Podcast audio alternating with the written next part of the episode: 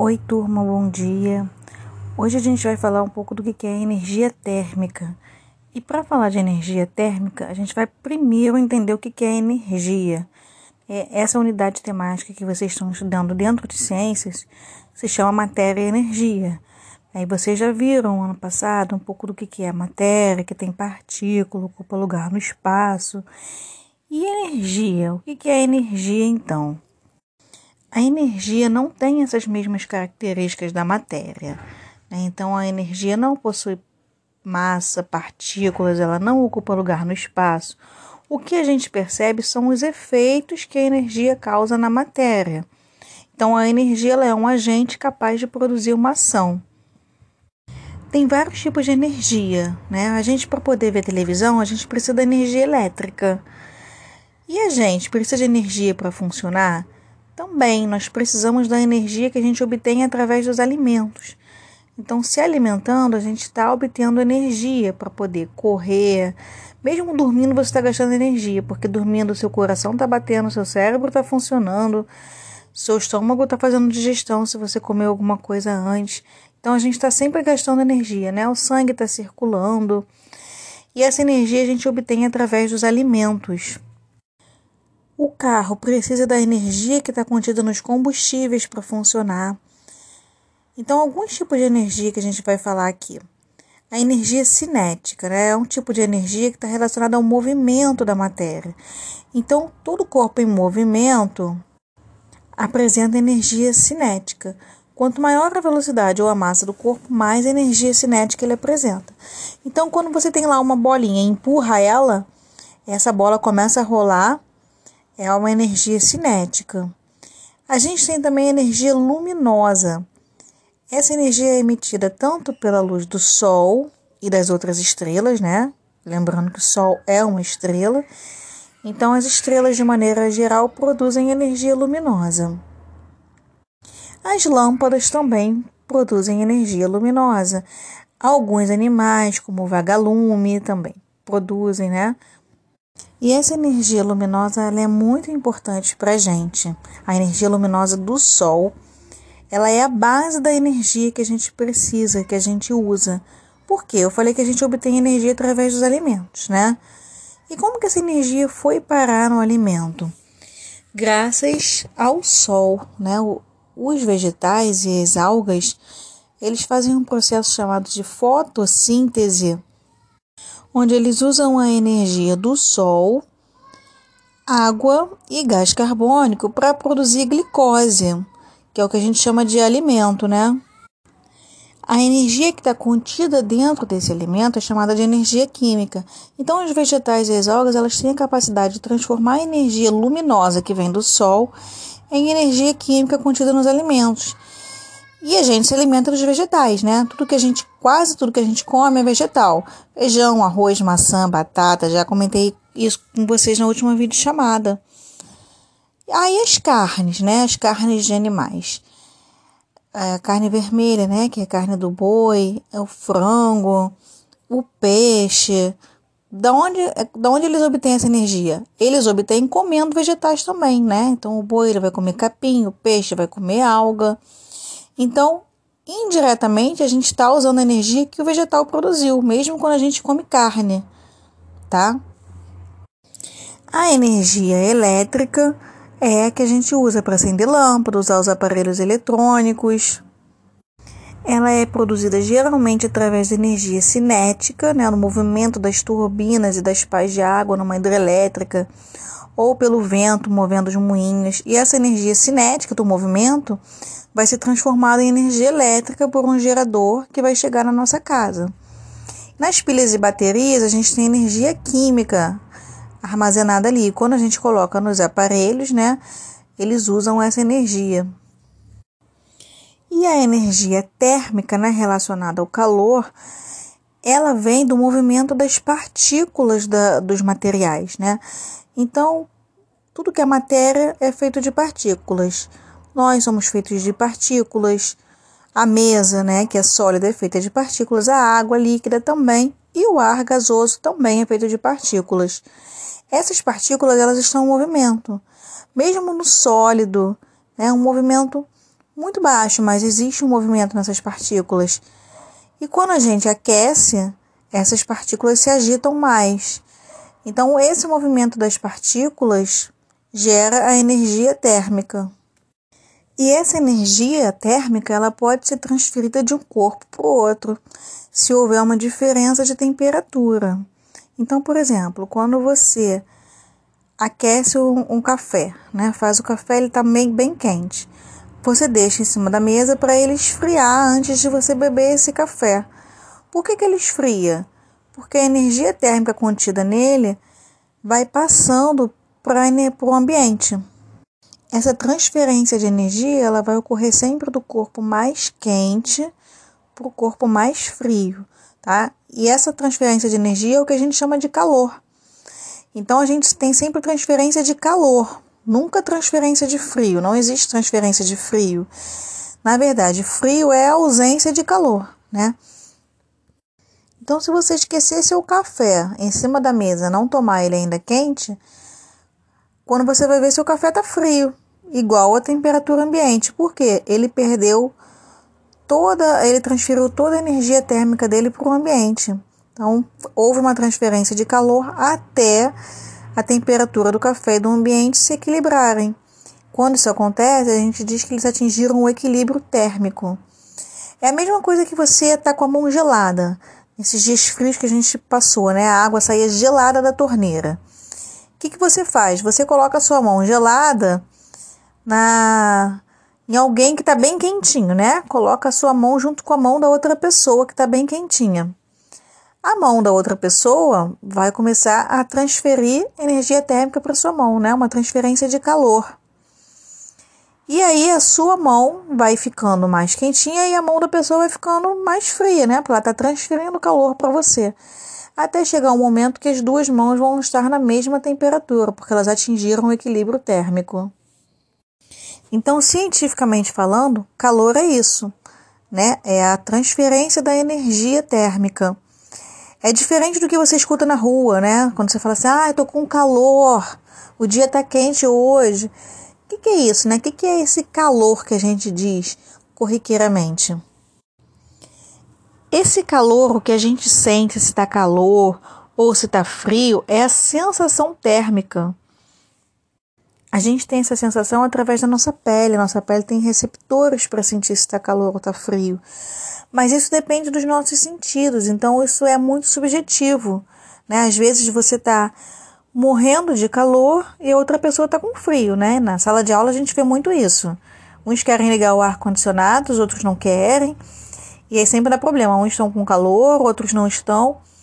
Então é uma medida muito subjetiva, vai depender de cada pessoa. Cada pessoa está sentindo de um jeito. Os cariocas aqui faz 20 graus, a gente já está colocando cachecol, bota, né? A gente já sente um frio danado. Mas lá no sul do, do país, 20 graus é calor para eles, né? Os homens estão andando sem blusa na rua, porque lá costuma fazer muito frio.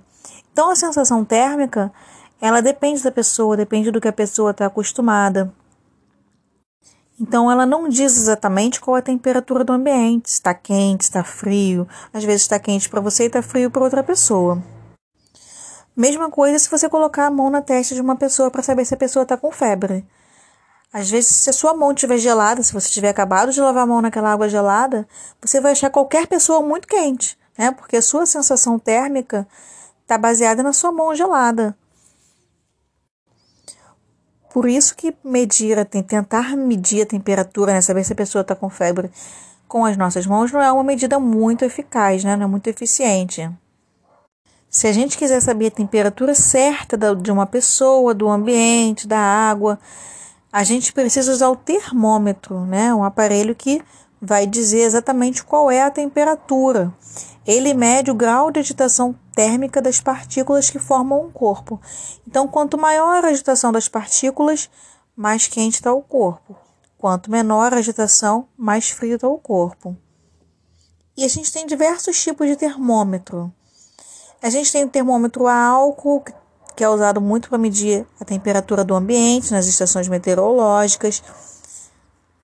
Então esse termômetro, né, geralmente ele é álcool com corante para as pessoas poderem visualizar porque o álcool ele é um líquido transparente, então eles misturam corantes para poder visualizar. O termômetro ele tem uma escala, né? Então, é, quando o ambiente está quente, ele aquece o bulbo do termômetro, né, que é a parte onde está o álcool, e faz esse álcool subir pela escala. Já já eu vou explicar por que, que esse álcool sobe quando a gente aquece ele. Mas aí, quando ele sobe, junto com o corante, ele vai marcar na escala do termômetro a temperatura exata que está daquele ambiente. Também assim funcionavam os termômetros de mercúrio que a gente usava antigamente. Talvez alguns de vocês ainda tenham em casa, né, para medir a nossa temperatura. Ele é chamado de termômetro analógico. Ele foi proibido há alguns anos porque o mercúrio ele é tóxico. Então, se esse termômetro quebra, a gente pode se intoxicar com mercúrio que vai para o ar.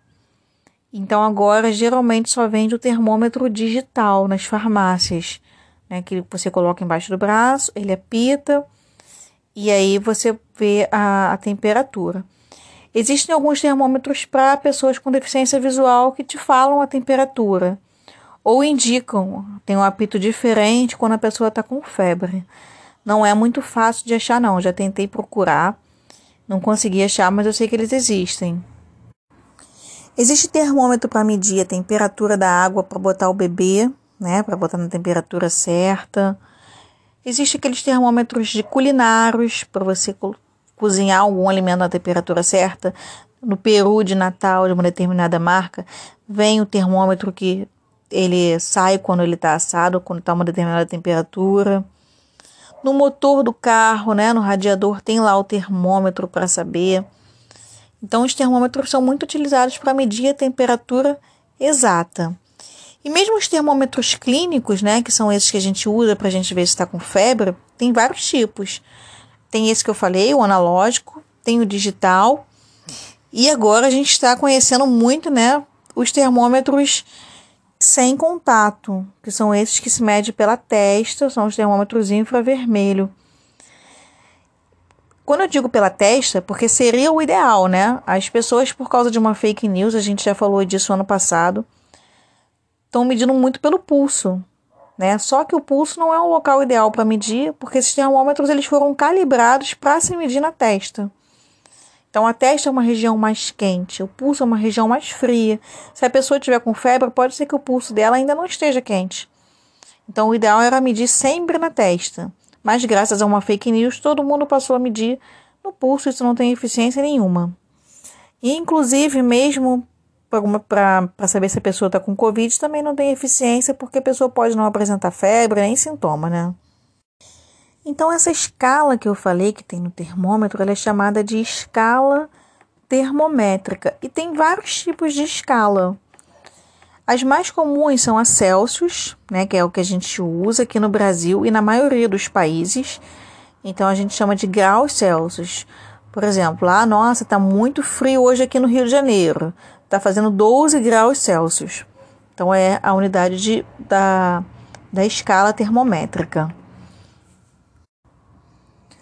Nos países de língua inglesa, né, Estados Unidos, Inglaterra, eles costumam usar a escala Fahrenheit. Ela está caindo em desuso em vários países, mas ainda está sendo usada. E aí se lê graus Fahrenheit. E tem também a escala Kelvin, que é mais usada em trabalhos científicos. E ela, a gente não lê graus, a gente só fala 200 kelvins, né? Já diz a temperatura assim, sem falar graus Celsius ou graus Fahrenheit, né? Sem usar o graus como a gente usa nas outras duas escalas. Quem criou as escalas, né, usou pontos arbitrários, ou seja, aleatórios. Então, o Celsius ele atribuiu lá zero graus para a temperatura onde a água congela. A zero graus a água está naquele estágio onde ela já começa a congelar ou, ou começa a derreter, né? Está passando de sólido para líquido. E a fusão da água, que é quando a água entra em ebulição, é a 100 graus, quando ela passa do líquido para o gasoso. Então, na escala Celsius, a água congela a 0 graus e vira vapor a 100 graus Celsius. Isso ao nível do mar. Porque de acordo com a altitude, né, isso pode mudar. Então a escala é a nível do mar.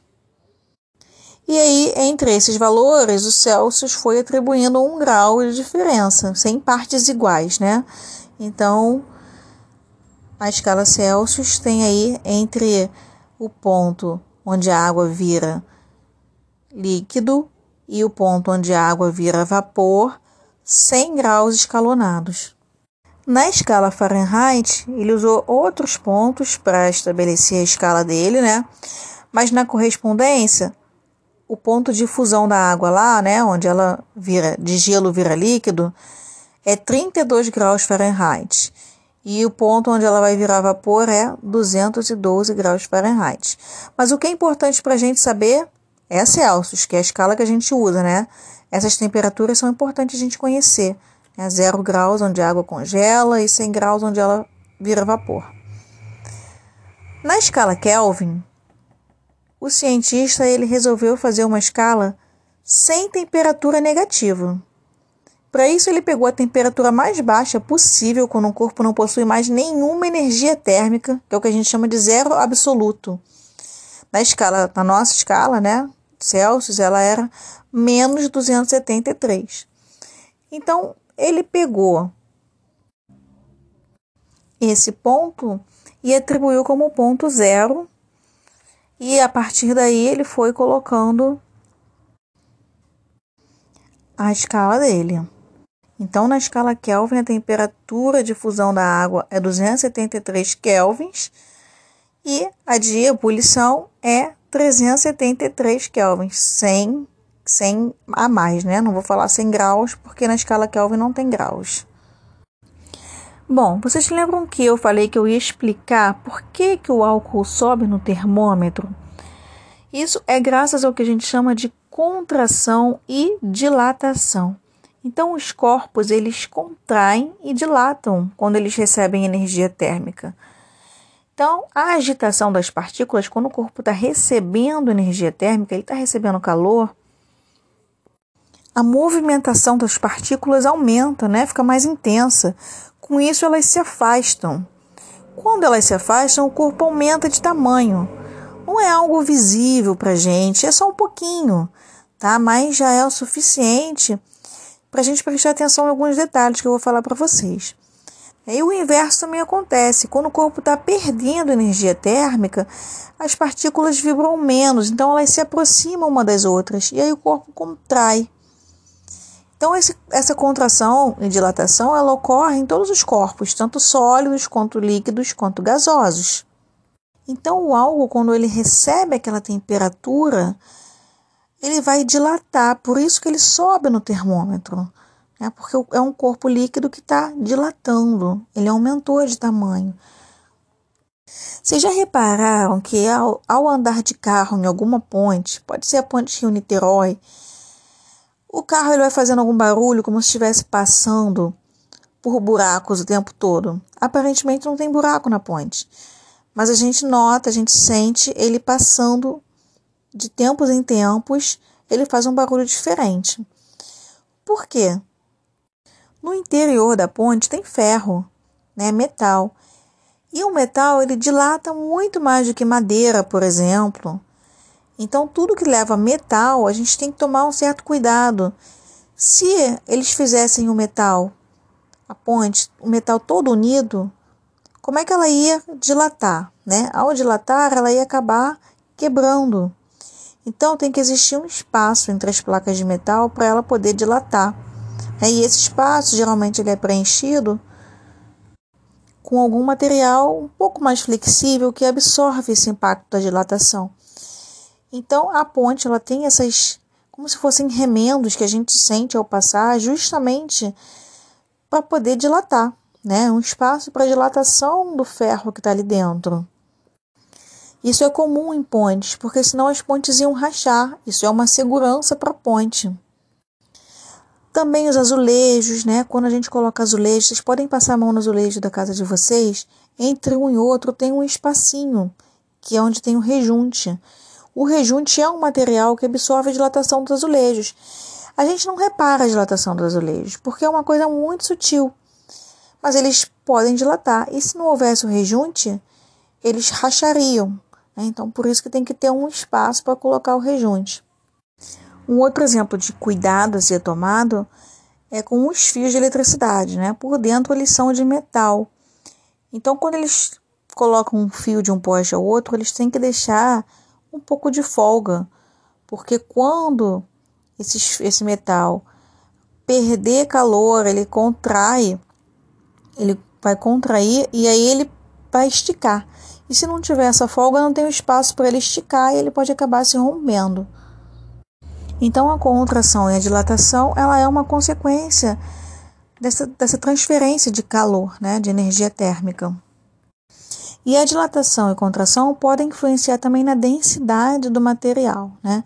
Densidade é a massa do material dividida pelo volume. Então, quando um corpo sofre dilatação, como a gente viu, a massa dele não muda, mas o volume dele aumenta. Né? Como eu falei, ele vai aumentar um pouco, então ele aumenta de volume. Com isso, a sua densidade diminui, né? Porque se é massa dividida por volume, está dividindo por um valor maior, que o volume aumentou. E a densidade dele diminui um pouquinho. E na contração, o contrário, né? A densidade dele vai aumentar.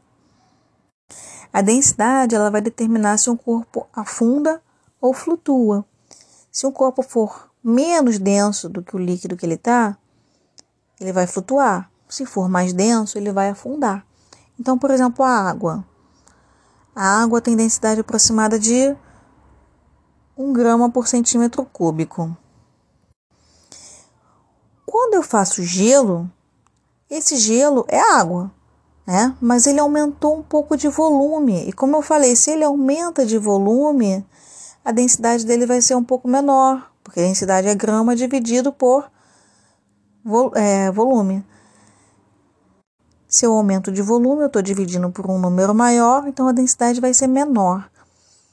O gelo, então, ele é menos denso que a água, por isso que ele flutua, né? Ele boia na água um metal qualquer, um parafuso, ele tem uma densidade maior que a água, ele vai afundar.